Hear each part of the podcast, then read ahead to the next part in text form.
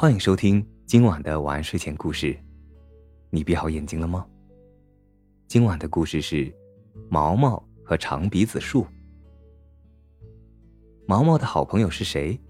是校园里的那棵长鼻子树。毛毛为什么喜欢这棵树呢？对，就是因为这棵树有一个光溜溜的长鼻子。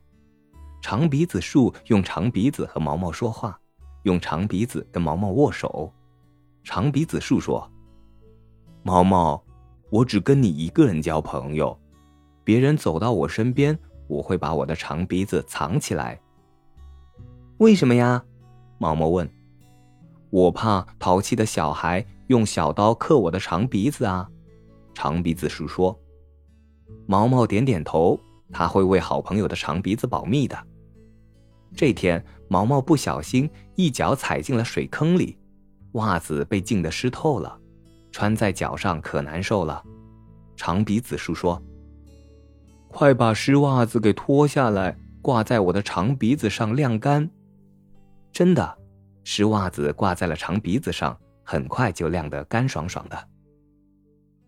冬天悄悄来了，冷的长鼻子树不敢伸出长鼻子。学校放假那天。长鼻子树还是伸出了冻得通红的长鼻子，跟毛毛握手。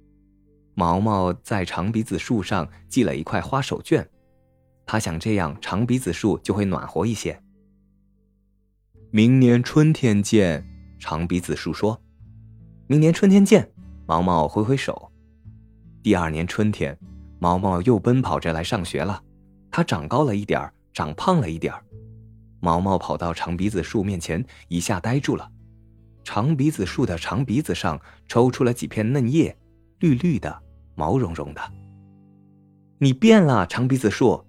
毛毛睁大眼睛说：“你也变了，毛毛。”长鼻子树笑了。我们还是最好的朋友。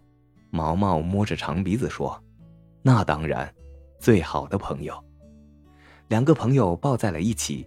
快活的笑了。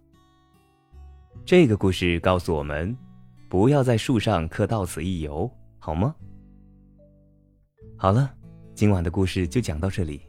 我是大吉，晚安，好梦。